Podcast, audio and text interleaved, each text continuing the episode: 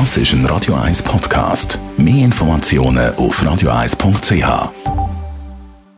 Die grünen Minuten auf Radio 1 werden präsentiert von Energie 360 Grad. Nachhaltige Energie und Mobilitätslösungen für die Welt vom Morgen. Energie360.ch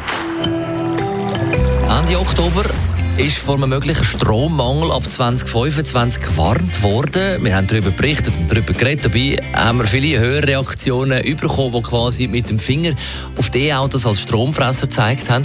Darum Daniela Zwiegar von der Umweltarena. Wie viel Strom braucht das E-Auto eigentlich?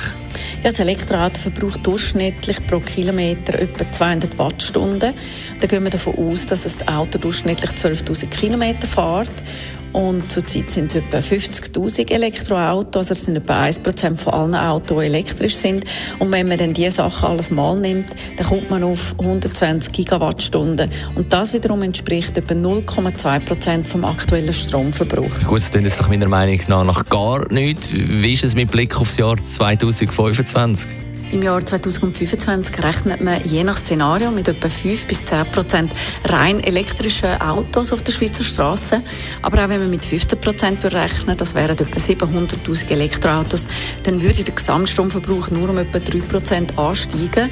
Und dort davon könnte man ja auch noch den Stromverbrauch abziehen, den man für die Gewinnung und Herstellung von Benzin und Diesel braucht. Wie sieht es aus, wenn wir jetzt in 20 Jahren alle würden zum Beispiel elektrisch fahren, müssen wir dann im Winter alle mit dem Velo unterwegs sein?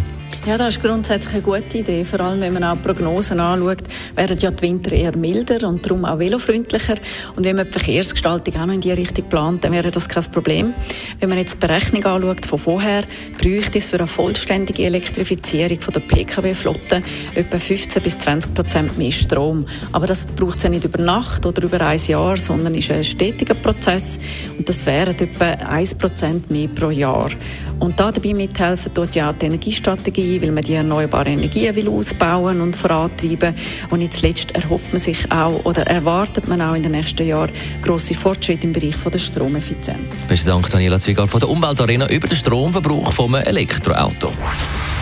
Die grünen Minuten auf Radio 1. Alle Notes. You make my dreams. Und im Anschluss Zusammenfassung vom heutigen Morgen. Das ist ein Radio 1 Podcast. Mehr Informationen auf radio1.ch.